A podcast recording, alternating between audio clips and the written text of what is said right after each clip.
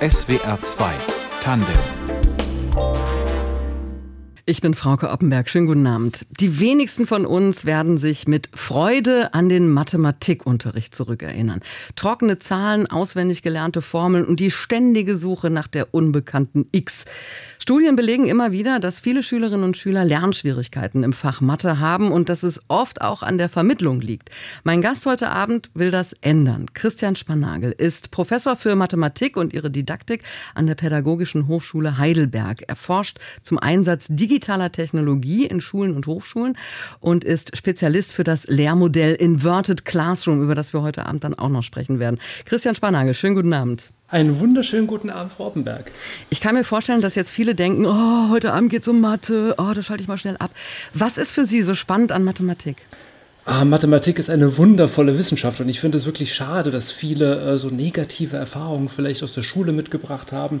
Mathematik ist ja die Wissenschaft von den Mustern und Strukturen. Das heißt, es geht darum, Muster zu erkennen, zu beschreiben und zu begründen, dass das tatsächlich eine Struktur ist, die man gefunden hat. Und äh, man kann auch Mathematikunterricht so gestalten, dass das Finden von Mustern und Strukturen im Mittelpunkt steht. Und ähm, ich bin mir sicher, dass wenn Mathematikunterricht äh, in dieser Art und Weise aufgebaut ist und stärker das in den Mittelpunkt nimmt, dass dann auch mehr Freude an Mathematik empfinden würden. Aber woher kommt das, dass so viele Menschen regelrecht Angst vor Mathe haben? Ja, also ich denke, es liegt nicht an der Mathematik selbst. Mathematik, äh, da braucht man keine Angst vor zu haben. Es liegt vermutlich an den Erfahrungen, die man gemacht hat, vielleicht im Mathematikunterricht, vielleicht auch außerhalb. Mathematik hat ja das Image, intellektuell anspruchsvoll zu sein und das ist es bestimmt auch. Aber intellektuelle Herausforderungen können ja auch Spaß machen und Freude, wenn man die dann bewältigt hat. Und viele Menschen haben leider eine niedrige Selbstwirksamkeitserwartung, was Mathematik anbelangt. Und es liegt vielleicht daran, dass sie eben negative Erfahrungen in der Vergangenheit gemacht haben. Also niedrige Selbstwirksamkeitserwartung heißt, Sie, sie glauben, Sie können es eben nicht. Genau, richtig. Ja. Also, dass man sich selbst nicht zutraut, diese Probleme zu lösen, obwohl sie faktisch in der Lage dazu wären. Seit 2010 haben Sie einen YouTube-Kanal, auf dem Sie Brüche kürzen, die Fibonacci-Folge erklären oder die Wahrscheinlichkeit eines Lottogewinns berechnen. Fast 23 Millionen Mal ist dieser Kanal bereits aufgerufen worden. Für wen machen Sie das? Also, wer schaut sich diese Videos an? Ja, also eigentlich mache ich den Kanal für meine eigenen Studierenden an der Hochschule. Also alle Videos, die ich aufgezeichnet habe damals, sind Videos gewesen, die ich im Rahmen meiner Hochschullehre eingesetzt habe. Ich hätte das auch meinen Studierenden irgendwie im Intranet oder so zur Verfügung stellen können. Ich dachte aber, ich stelle das mal auf YouTube, weil vielleicht interessiert es den einen oder die andere auch draußen in der Welt außerhalb der Hochschule. Und ich war selbst verblüfft, wie gut das angenommen wurde. Also ich habe mittlerweile über 100.000 AbonnentInnen im Kanal, die scheinbar an Mathematik interessiert sind, auch in ihrer Freizeit. Und das finde ich großartig.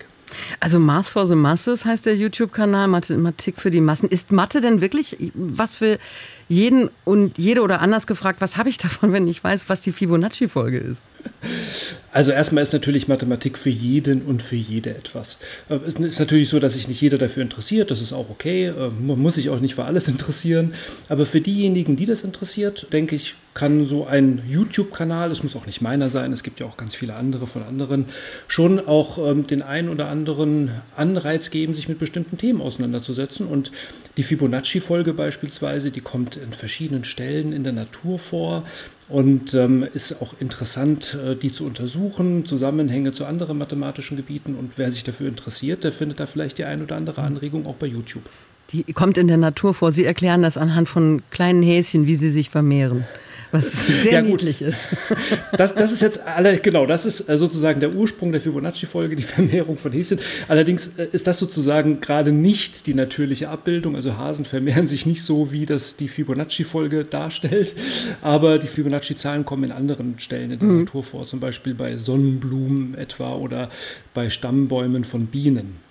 Welches Video ist denn das beliebteste? Also was wurde am häufigsten geklickt und angeschaut? Am häufigsten wurde das Sieb des Eratosthenes angeklickt. Das ist ein Video, in dem ich erläutere, wie man Primzahlen findet. Und Hilberts Hotel ist auch ein Video, das sehr oft gesehen wird, in dem erkläre ich äh, ein bisschen was über die Unendlichkeit. Das ist also das, was die meisten interessiert, die Unendlichkeit. Welche Reaktionen bekommen Sie denn auf diese Videos? Ganz unterschiedliche. Also in den Kommentaren äh, wird oftmals tatsächlich über Mathematik diskutiert. Also es werden mathematische Fragen gestellt und andere beantworten sie oder ich beantworte sie. Das freut mich immer, wenn tatsächlich dann auch die Videos dazu anregen, sich mit Mathematik auseinanderzusetzen. Es gibt aber natürlich auch alle möglichen äh, Troll-Kommentare, die man so in Social Media findet. Also in letzter Zeit vermehrt zu gendersensibler Sprache. Also ich selbst verwende gerne gendersensible Sprache. Ich spreche also nicht von Studierenden, sondern von Studentinnen. Und da gibt es dann tatsächlich auch in letzter Zeit vermehrt auch durchaus aggressive Kommentare, dass das die deutsche Sprache verhunzt und so weiter. Ja gut, man kann sich daran stören, man kann das mögen oder nicht mögen, äh, aber ich finde, ähm, in den Kommentaren sollte es eigentlich um die Inhalte gehen. Und äh, um Mathematik natürlich. Worum geht es im jüngsten Video? Momentan setze ich mich mit dem Shorts-Format von YouTube auseinander. Das ist ein Format, da geht es um Kurzvideos, also die dürfen maximal 60 Sekunden lang sein. Und ich versuche ein paar mathematische Inhalte in 60 Sekunden unterzubringen. Also beispielsweise, warum kann man nicht durch Null teilen oder warum ist irgendwas hoch Null gleich 1? Das eignet sich eigentlich ganz gut für dieses Shorts-Format. In 60 Sekunden ein mathematisches Phänomen erklären, das kann ich mir kaum vorstellen. Wie gut kann man denn überhaupt mit YouTube-Videos lernen? Das ist eine schwierige Frage. Ähm, die ist so ähnlich schwierig zu beantworten wie die Frage, wie gut kann man eigentlich mit Büchern lernen. Es kommt natürlich auf die Bücher an und wie die eingebunden sind in den Lehrkontext. Und genauso ist es auch mit Videos. Mhm. Was man aber vielleicht schon sagen kann, Videos haben den Vorteil, dass man dadurch Prozesse sehr gut darstellen kann. Und Mathematik ist Prozess, also Problem lösen, beweisen, geometrisch konstruieren und so weiter. Das sind alles Prozesse, die äh, irgendwie zeitabhängig sind. Und Videos eignen sich natürlich besonders gut dafür, solche Prozesse dann tatsächlich auch abzubilden. Das mhm. heißt, ich als Lehrender kann sehr gut darstellen, wie ich denke und wie ich rechne und was meine Ziele sind und wie ich die gerade verfolge und so weiter und die Lösung entwickeln und das lässt sich sehr gut in Videos abbilden. Also wenn es auf die Qualität des Videos ankommt, ob man damit was lernen kann oder nicht, was muss, muss denn ein YouTube-Video ja mitbringen? Also wie muss das aufgebaut sein, damit es dann auch wirklich zu einem Lernerfolg beiträgt? Also eine wichtige Sache, die eigentlich für sämtliche Lernsituationen gilt, ist, es muss kognitiv aktivierend sein. Das heißt, es müssen darin die richtigen Fragen gestellt werden, die die Zuschauer und Zuschauerinnen entsprechend kognitiv aktivieren. Also die müssen sozusagen äh, die Frage verstehen und die auch verfolgen wollen gedanklich und dann auch ähm, motiviert sein, mit dabei zu bleiben. Also was auch nicht fehlen darf, finde ich, bei Videos, die online stehen, ist eine Prise Humor oder Spaß. Ne? Also, dass man sozusagen auch ähm, Lust hat, weiter am Ball zu bleiben. Mal kleine Häschen malt an die Tafel. Ja, genau. Sie machen das ja schon sehr lange, also dass Sie Ihre Vorlesungen online stellen. Also lange bevor Online-Tutorials in Mode gekommen sind. Sie haben es vorhin erwähnt, mittlerweile gibt es ja ganz viele davon. Was hat Sie dazu bewegt? Also ursprünglich wollte ich die Videos online stellen, um meine eigenen Studierenden zu unterstützen beim Lernen. Ne? Also wenn man sich vorstellt, die sitzen morgens in der Vorlesung und haben irgendwas nicht verstanden, äh, dann wäre es gut, wenn Sie nochmal in die Vorlesung hineinschauen könnten, um das nochmal nachzuvollziehen. Das war Ihnen das war aber auch schon damals klar, dass das funktioniert, also dass das wirklich zum Lernen hilft.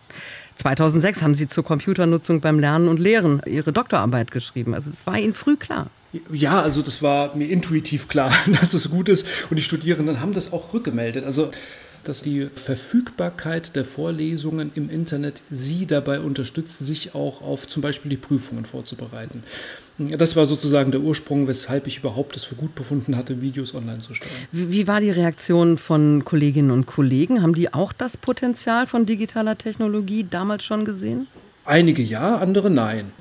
Und ich bin ja auch an der pädagogischen Hochschule. Äh, das heißt, all meine KollegInnen sind auch selbst, beschäftigen selbst auch mit Lernprozessen fachlich und viele von ihnen sind auch ursprünglich LehrerInnen gewesen da ist auch in meinem KollegInnenkreis sozusagen auch immer die Neugier eigentlich relativ groß gewesen mhm. auf neue Möglichkeiten, die digitale Medien bieten. Das hat sich ja in den vergangenen Jahren auch sehr entwickelt und mittlerweile könnte man sagen, also dass Digitalisierung in den Schulen wichtig ist, äh, hat auch, glaube ich, der letzte und die letzte begriffen. Über diesen Einsatz von digitaler Technologie in der Lehre sprechen wir auch noch weiter hier in SWR 2 Tandem und natürlich über Ihren persönlichen Weg und Lernweg. Vorher Musik und zwar welche, die Sie sich gewünscht haben. Running Up That Hill von Placebo. Das ist im Original von Kate Bush, das ist eine Coverversion. Warum wollten Sie diesen Song hören? Ja, dieses Lied hat eine ganz besondere Bedeutung für meine Frau Svenja und für mich und deswegen habe ich mir den Song gewünscht.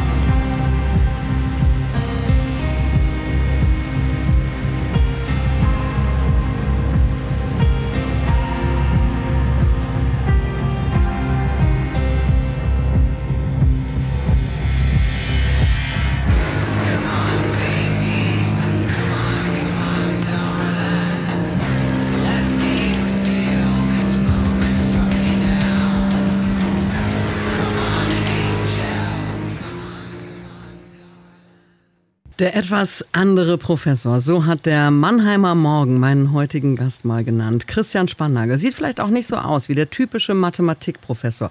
Lange Haare, schwarze Kleidung, Piercing, eine Vorliebe für Gothic-Musik, aber auch einer, der das Lernen und die Lehre verändern will, mit digitalen Technologien, mit ungewöhnlichen Unterrichtsmethoden. Der etwas andere Professor, Herr Spannagel, sehen Sie sich auch so? Ähm, ja, klar. Also ich habe äh, frühzeitig angefangen, alternative Wege zu beschreiten, mir zu überlegen, wie kann ich meine Lehre verbessern und ähm, versucht, andere Methoden einzusetzen, neue Dinge zu entwickeln. Und natürlich auch, klar, von der Kleidung her und vom Auftreten. Als ich noch promoviert hat, hat mich mal jemand gefragt, glaubst du wirklich, dass du mit dem Outfit Professor wirst? und äh, ja, klar, also hat funktioniert. Sie wollten ursprünglich mal Lehrer werden für Mathe und Latein. Warum ist denn daraus nichts geworden? Ja, ich wollte tatsächlich Lehrer werden ursprünglich und dann war ich mal auf einem dieser berühmt-berüchtigten Hochschulinformationstage in Darmstadt gewesen. Und damals haben sie uns davon abgeraten, äh, Lehrerin zu werden, weil der Bedarf in so und so vielen Jahren nicht mehr so groß ist. Was sich im Nachhinein als nicht wahr herausgestellt hat, aber okay. Und dann habe ich mir gedacht, na gut, wenn Lehramt irgendwie keine Chance hat auf ähm, berufliche äh, Weiterentwicklung, dann studiere ich Informatik. Für Informatik hatte ich mich auch immer interessiert, habe Spaß gehabt am Arbeiten mit Computern und dann habe ich Informatik studiert. Mhm. Aber im Grunde sind Sie ja jetzt auch Lehrer. Also Sie bringen als Professor ja für, also als Professor für Mathematik, Didaktik zukünftigen Lehrern bei, wie man das Fach vermittelt.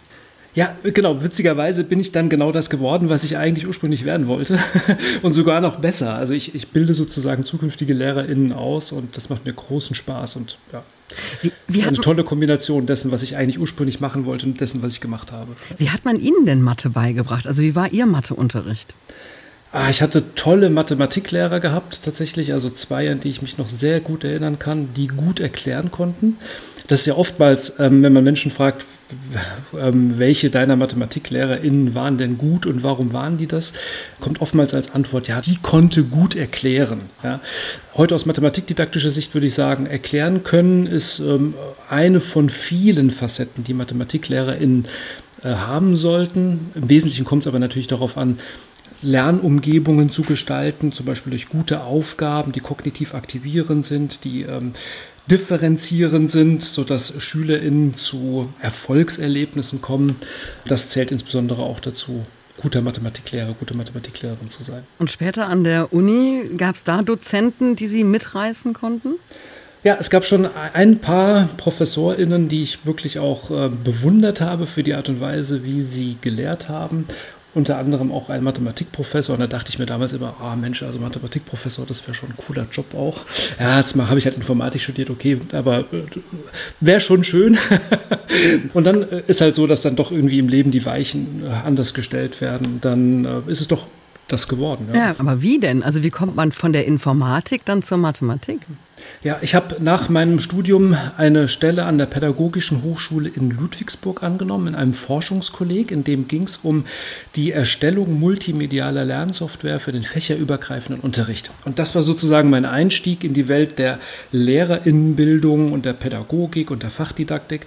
Habe dort mit KollegInnen zusammengearbeitet aus unterschiedlichen Fachdidaktiken, Mathematikdidaktik, Physikdidaktik, Biologiedidaktik. Und dann wurde an der Pädagogischen Hochschule Ludwigsburg danach, also nach meiner Promotion, eine Stelle frei frei, die zur Hälfte verortet war in der Informatikdidaktik, also das, was ich mitgebracht habe, und zur Hälfte in der Mathematik und Mathematikdidaktik. Und das war mein Einstieg in die Mathematik und das hat sich dann so weiterentwickelt.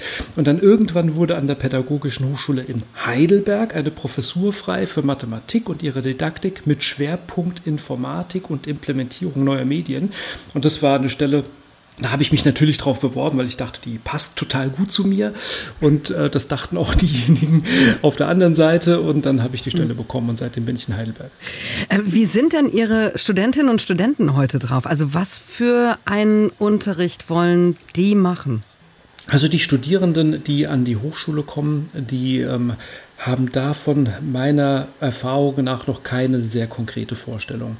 Sie haben natürlich selbst auch zum Teil traditionellen Unterricht erfahren und ähm, lernen dann an der Hochschule die pädagogischen, die bildungswissenschaftlichen und die fachdidaktischen Konzepte kennen, äh, kriegen einen Einblick in die Forschungsergebnisse, die besagen, was guten Unterricht ausmacht und wie man den hält und sammeln dann erste Erfahrungen im Praktikum.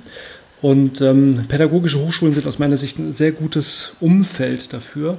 Ich finde es immer ein bisschen schade, dass man in anderen Bundesländern die pädagogischen Hochschulen abgeschafft hat vor einiger Zeit und die in die Universitäten integriert hat. Ich sage immer wegintegriert, weil Lehrerbildung dann an den Universitäten oftmals nicht mehr so sichtbar ist. Und man stellt auch fest, dass an anderen Universitäten da eine Gegenbewegung jetzt existiert. Es werden Schools of Education gegründet und so weiter. Und mhm. die pädagogischen Hochschulen in Baden-Württemberg sind einfach Orte, an denen Lehrerbildung im Fokus steht und die Bildungswissenschaften, die Fachdidaktiken und die Sonderpädagogik eng zusammenarbeiten. Mhm. Und es ist ein ganz gutes Umfeld für Studierende da, sich sozusagen auch weiterzuentwickeln und den eigenen Weg zu finden. Was sollte ein Mathelehrer, Mathelehrerin von morgen können, außer das Fachwissen? Ganz unterschiedliche Dinge. Also, sie muss in der Lage sein, gute Aufgaben zu stellen. Aufgaben, die zielführend sind hinsichtlich der Kompetenzentwicklung oder der, der anzustrebenden Kompetenzen im Unterricht. Äh, sie muss in der Lage sein, SchülerInnen zu motivieren, Feedback zu geben, ganz wichtig, insbesondere in der Mathematik, in allen Fächern, aber auch in der Mathematik. Also individuelles, informatives Feedback zu geben, das ähm, äh, sozusagen auch deutlich macht, in welche Richtung es weitergehen soll. Sie muss in der Lage sein, Unterstützung zu geben, zu coachen bei den Lernprozessen der SchülerInnen und darüber hinaus natürlich auch über pädagogisches und erzieherisches Know-how verfügen, das jetzt äh, fachunabhängig ist. Geht das noch im klassischen Frontalunterricht? Ich würde eher von Frontalphasen sprechen. Also ein, ein, kompletter Frontalunterricht, der sollte aus meiner Sicht nicht stattfinden. Ne? Sondern äh, aber Frontalphasen innerhalb eines Unterrichts, in dem sich Methoden und Medien abwechseln, sind durchaus wichtig. Also dass man ein Unterrichtsgespräch führt mit SchülerInnen oder in der Lage dazu ist, ein Unterrichtsgespräch zu führen mit der ganzen Klasse. Das ist ja auch eine Frontalphase, ja? aber in der auch die Beiträge der SchülerInnen gewürdigt werden, in denen entsprechend moderiert wird und so weiter. Das hat auch an bestimmten Stellen Stellen im Unterricht eine wichtige Funktion. Also ich würde jetzt äh, die Frontalsituation oder die Frontalphase nicht abschaffen wollen im Unterricht, aber sie müssen natürlich sich abwechseln mit Phasen, in denen SchülerInnen auch alleine oder gemeinsam in Partnerarbeit, in Gruppenarbeit Aufgaben bearbeiten beispielsweise.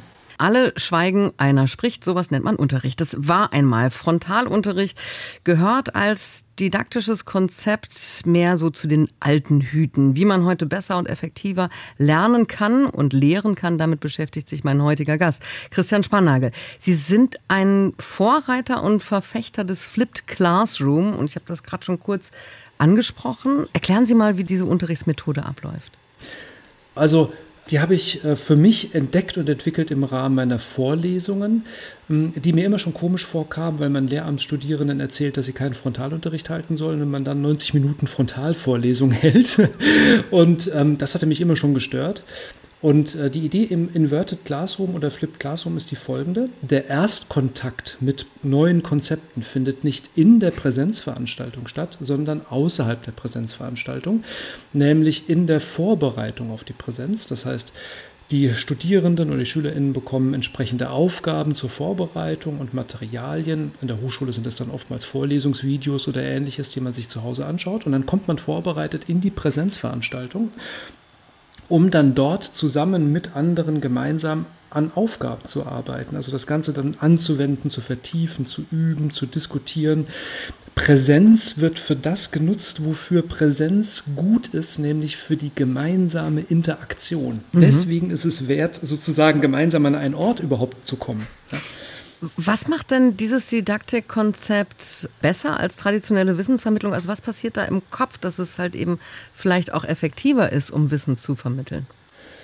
Also zunächst mal ist es so, dass man natürlich, wenn man im Hörsaal sitzt und einer Vorlesung folgt, passiert es oftmals, dass Studierende, insbesondere Mathematik, ne, da sitzen und irgendwas nicht verstehen und dann, ah, sie bräuchten einfach mal kurz zehn Minuten, um das Ganze nochmal nachzuvollziehen, aber sie bekommen diese zehn Minuten nicht. Das heißt, sie schreiben dann irgendwie mit in der Hoffnung, dass sie das zu Hause nochmal nachvollziehen können. Das heißt, da geht einfach unglaublich viel Zeit verloren für tatsächlich Verständnis.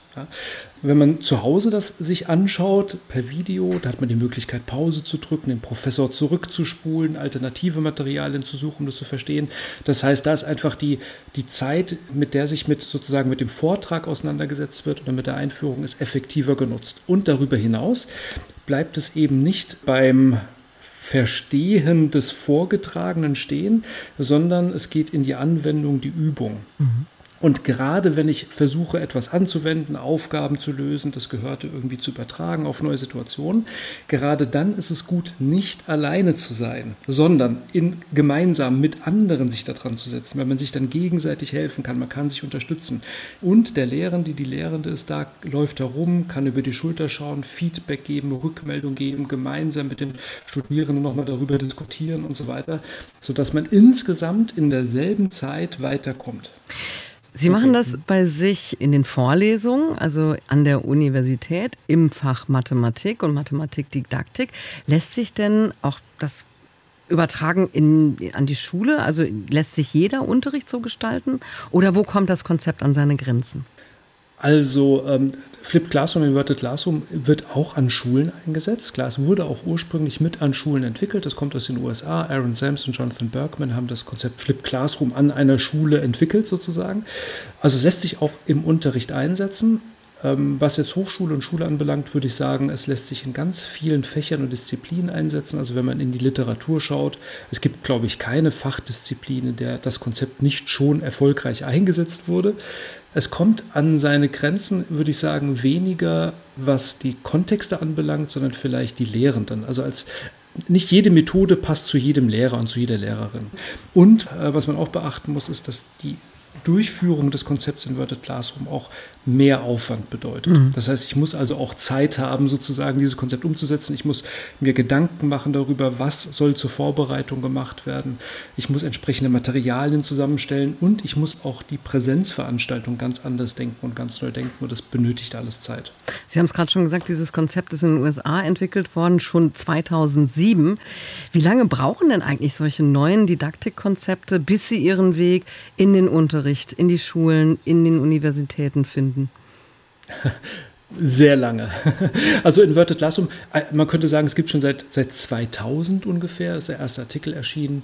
Und ähm, heute würde ich sagen, ist es so, dass äh, vielleicht, äh, ich würde sagen, im, im Pädagogikbereich hat jeder, jede schon mal davon gehört. Also äh, 25 Jahre später, wenn man so will, ist es äh, bekannt und wird auch hier und da schon eingesetzt, aber man kann sagen, nicht in der Breite. Mhm. Ja, es ist einfach in einem Bereich, wo viele Routinen herrschen und ähm, eingespielte Methoden sozusagen ihren Platz verteidigen. Also die traditionelle Vorlesung an der Hochschule, die gibt es seit Hunderten von Jahren. Ja. Ähm, da einen Wechsel herbeizuführen, das, das dauert einfach, das ist klar. Wie häufig sind digitale Technologien dabei oder spielen da eine wichtige Rolle in diesen modernen Didaktikkonzepten? Also digitale Technologien sind schon auch Katalysatoren für neue Methoden.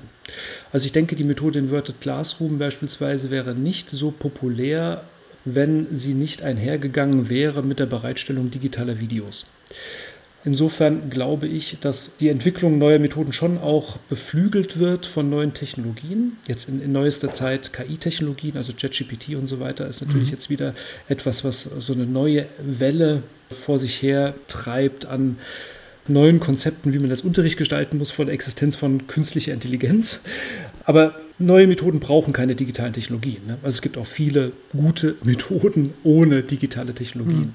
Wenn Sie jetzt sagen, zum Beispiel künstliche Intelligenz und ChatGPT, das ja, das ist ja ein rotes Tuch für viele Lehrerinnen und Lehrer, weil Schüler, Studierende ihre Referate oder ihre Hausarbeiten davon schreiben lassen, obwohl sie das ja eigentlich selber bewältigen sollten, um eine Kompetenz zu erwerben.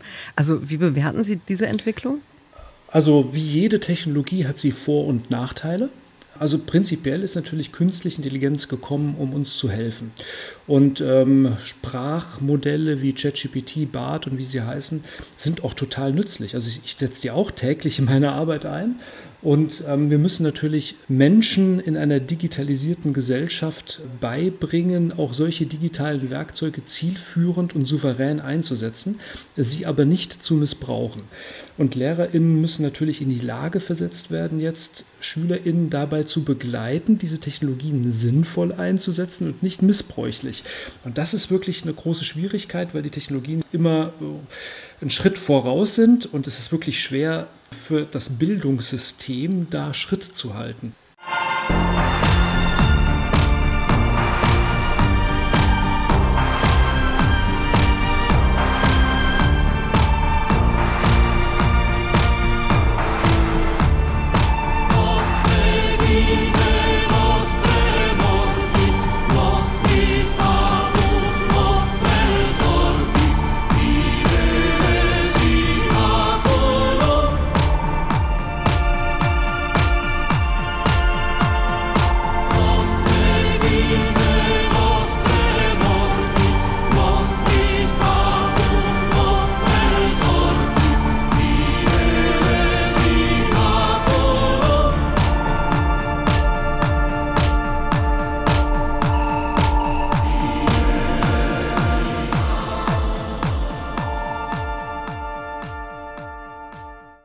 Omnis Mundi Creatura von Helium Vola. Diesen Song hat sich mein Gast heute Abend gewünscht. Christian Spannagel ist Professor für Mathematik und Ihre Didaktik an der Pädagogischen Hochschule Heidelberg. Und Herr Spannagel, ich muss gerade feststellen, mein Latinum ist doch schon eine ganze Weile her. Ich habe nichts verstanden.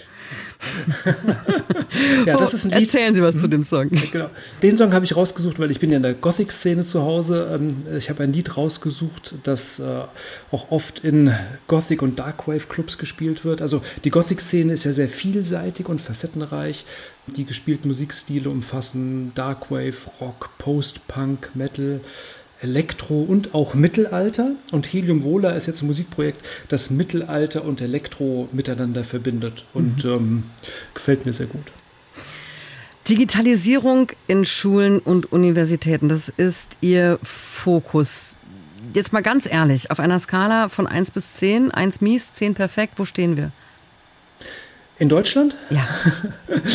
ähm, boah, gefühlt 4. Also, ähm, aber da ist viel Luft Vergleich, nach oben. Ja, ist wirklich viel Luft nach oben. Ja, wir sind wirklich ab, weit abgeschlagen und ich verstehe das ehrlich gesagt auch nicht. Also Bildung ist ja die einzige Ressource, die wir in Deutschland haben und zukunftsfähige Bildung ist unweigerlich verbunden auch mit Digitalisierung. Wir bewegen uns in einer Welt, die zunehmend von Digitalisierung geprägt ist und mündige Bürgerinnen und Bürger müssen in der Zukunft souverän Entscheidungen treffen können, auch vor dem Hintergrund von Algorithmen und Daten und Big Data und künstlicher Intelligenz und so weiter. Und wenn Menschen sich nicht mit den Wirkmechanismen von Informatiksystemen auskennen oder von Digitalisierungsprozessen, dann besteht die Gefahr für Fremdbestimmung, dass ähm, diejenigen, die wissen, wie sie Algorithmen einsetzen, Menschen manipulieren. Letzten Endes ist es eine Gefahr für die Demokratie. Mhm. Und insofern kann ich es nicht verstehen, dass wir da nicht mehr investieren. Mhm. Wenn Sie für ein paar Monate den Job der baden-württembergischen Kultusministerin Therese Schopper hätten, was würden Sie denn sofort ändern bzw. anpacken? Das ist, okay, das ist immer ein bisschen schwierig von außen zu sagen. Also wenn ich Kultusminister wäre, würde ich dieses oder jenes machen. Und dann ist man in dem Job und dann lernt man erst die Zwänge kennen, die dort existieren und die Kräfte, die dort wirken. Und man ist dann natürlich auch nicht frei, alles Mögliche zu machen, was man gerne möchte. Aber, Aber das mal, das also mal ich- unbenommen, wenn Sie könnten, Genau. wie Sie wollten. Wenn ich, genau, wenn ich könnte, würde ich zuallererst mal den Lehrberuf attraktiv machen. Für ein gutes Image des Lehrberufs sorgen. Hier hat Baden-Württemberg in den letzten Wochen kein so gutes Bild abgegeben. Weiß ich also, ob Sie das mitbekommen haben mit der Werbung am Flughafen für Seiten- und Quereinsteigerinnen im Lehrberuf, so keine Bock auf Arbeit, werde Lehrerin. Das ist natürlich äh, sozusagen das Gegenteil von ich sorge für ein gutes Image des Lehrberufs. Ich glaube, das wurde auch eingesehen mittlerweile. Und insbesondere würde ich für gute Arbeitsbedingungen sorgen. Ähm, der Lehrberuf muss attraktiv sein. Also ich muss Lehrer oder Lehrerin werden wollen. Und wenn man so von außen sieht, wie schlecht Schulen teilweise ausgestattet sind, nicht nur im Bereich der Digitalisierung, es beginnt schon bei den Schultoiletten, ja, ähm, also aber auch im Bereich der Digitalisierung natürlich, wie auch im internationalen Vergleich Deutschland dasteht, würde ich sagen, da würde ich ansetzen. Also Lehrberuf attraktiv machen und für gute Arbeitsbedingungen Da, sorgen. weil das ist ja neben der Digitalisierung das zweite große Problem an Schulen, nämlich der fehlende Nachwuchs, das fehlende Personal. Genau, insbesondere im MINT-Bereich. Ja, also insbesondere in den Fächern, in denen wir es dringend nötig haben. Und Sie wollten ja mal Lehrer werden, eben für Mathe. Würden Sie den Job denn heute immer noch gerne machen wollen? Total. Ja, ich wäre sofort Feuer und Flamme, Mathelehrer, würde ich machen.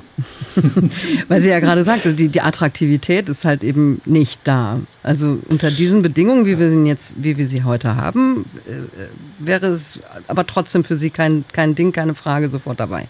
Ja, also kontextmäßig bin ich persönlich hart im Nehmen. Aber äh, gut, das nützt natürlich jetzt insgesamt nichts. Also wir müssen natürlich trotzdem versuchen, die Arbeitsbedingungen insgesamt zu verbessern, damit viel mehr Menschen sich entscheiden würden, auch Mathe- oder Informatiklehrer, Lehrerin zu werden, Naturwissenschaften, Technik. Da brauchen wir dringend Nachwuchs. Dann drücke ich uns allen mal die Daumen, dass das auch bald gelingt, ähm, dass Ihr Wunsch da auch in Erfüllung geht. Christian Spannagel ist Professor für Mathematik und Ihre Didaktik an der Pädagogischen Hochschule Heidelberg. War heute Abend mein Gast. Vielen, vielen Dank dafür. Ja, vielen herzlichen Dank auch von meiner Seite. Redaktion der Sendung hatte Fabian Elsässer und die Musik hat Tristan Reiling zusammen mit unserem Gast zusammengestellt und ich bin Frauke Oppenberg. Machen Sie es gut.